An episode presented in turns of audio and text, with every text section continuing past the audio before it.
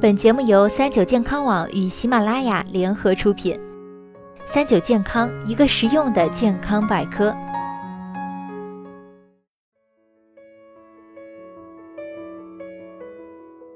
嗨，大家好，欢迎收听今天的健康养生小讲堂，我是主播探探。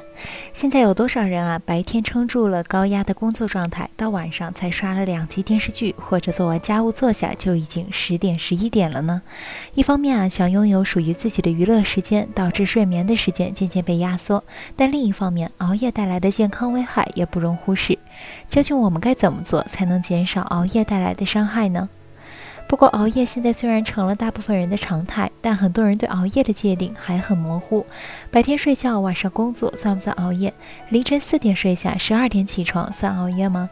实际上，根据普通人的生物钟，人体的修复时间在二十二点到凌晨三点，所以一般二十三点后入睡就叫熬夜了。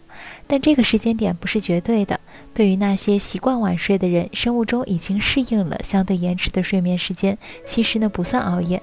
目前公认影响睡眠的两大影响因子，分别是睡眠自我平衡和生物钟。用人话解释就是，主要看你能否睡得够，以及能否睡得规律。睡得够指成年人每天需要六到八小时的睡眠时间，而睡的规律是指每天的入睡时间和起床时间固定。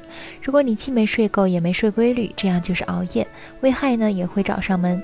根据研究表明，如果我们二十四小时不睡觉，大脑就会无法集中注意力；三十六小时不睡觉，智力就会开始下降；四十八小时不睡觉，心血管疾病的诱发风险大幅上升，其次还可能诱发糖尿病、肝病、癌症，甚至猝死。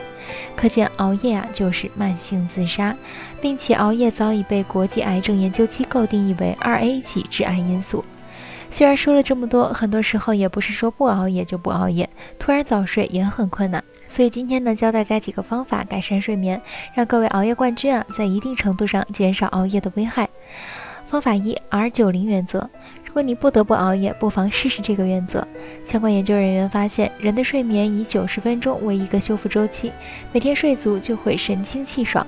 但如果在修复周期途中醒来，就会感到疲惫。譬如你的睡眠时间是凌晨零点到早上七点半，一共四百五十分钟，刚好是五个睡眠周期，醒来神清气爽。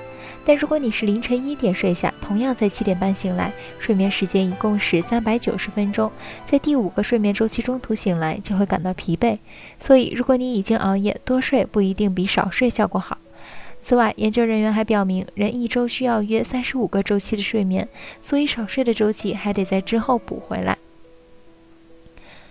方法二：改善睡眠环境，尽量选用不透光的窗帘。光线柔和的床头灯以及浅色的寝具。方法三：改善睡眠习惯，不睡觉坚决不上床，形成一碰床就困的条件反射。午睡时间尽量不超过三十分钟，减少过度补觉。睡前四小时内不吸烟，不饮用咖啡、浓茶，还可以睡前洗个热水澡。改善自己的睡眠质量，睡眠也会回馈你适当的好处。睡得好能够改善色斑、色素沉淀，皮肤也不容易出油。其次，还能够降低糖尿病、高血压、脑卒中、冠心病等慢性病的风险。此外，在你睡着的时候，脑髓液会冲洗大脑，排出毒素，这也能让你在第二天更集中、更高效地完成任务。白天能高效完成工作，自然也能增加晚上娱乐的时间，这难道不是一举两得吗？好了，今天的节目到这里就要和大家说再见了。我是主播探探，我们下期再见吧。